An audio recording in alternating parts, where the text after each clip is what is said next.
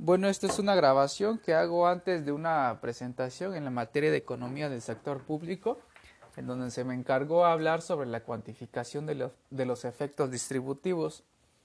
Eh, se nos menciona que al momento de en la evaluación de ciertos de, ciertos proyectos o, o impuestos eh, siempre encontramos eh, que en la clase media o baja encontramos beneficiados y perjudicados. Eh, en la práctica los gobiernos utilizan una serie de, indicadores para evaluar, por ejemplo, el índice de pobreza o la brecha de pobreza.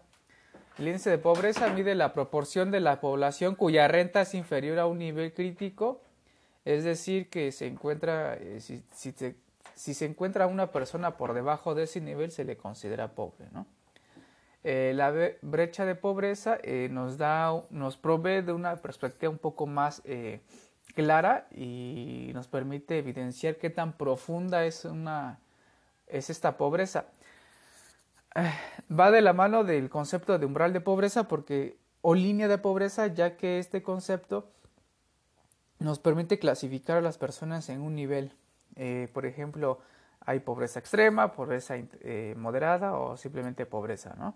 En México, eh, y esto lo saco de, un, de una nota del financiero, si tú ganabas alrededor, no, no, si tú ganabas dos, igual o menor, menor igual a 2.700 pesos mensuales, se te considera una persona pobre. Si tú ganabas 1.400 pesos menor o igual a 1.400 pesos, eras una persona en pobreza extrema. En México, mm, eh, este indicador de, ingresos no solamente eh, no es el único que se utiliza para eh, clasificar a las, personas. En México existen otros siete indicadores, como es el de acceso a la salud, eh, seguridad social, calidad y espacios de la vivienda, eh, educativo, etc. Y bueno, eh, esto cómo se...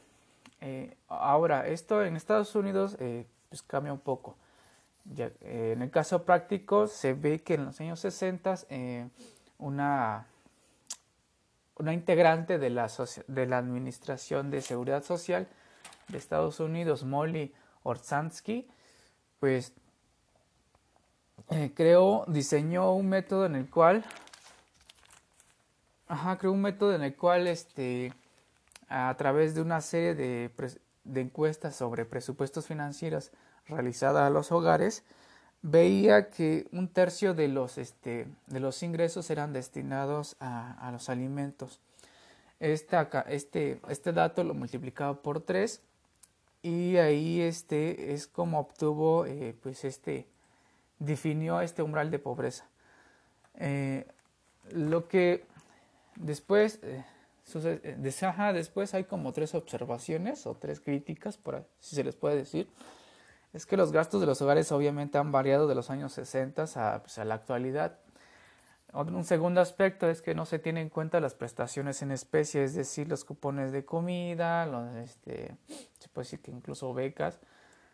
Y como tercer aspecto es que la pobreza debe concebirse como un concepto relativo, más que un concepto absoluto. Eh, sin embargo, hay una crítica hacia esta concepción porque si se, si se concibe como un concepto relativo a la pobreza, este, se le pierde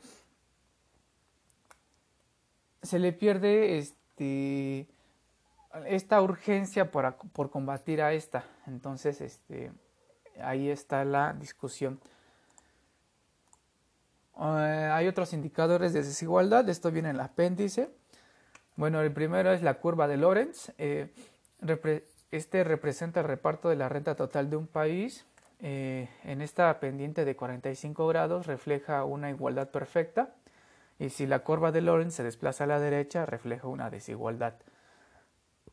Eh, de la curva de Lorentz se, este, se desprende el coeficiente de Gini, o de Gini.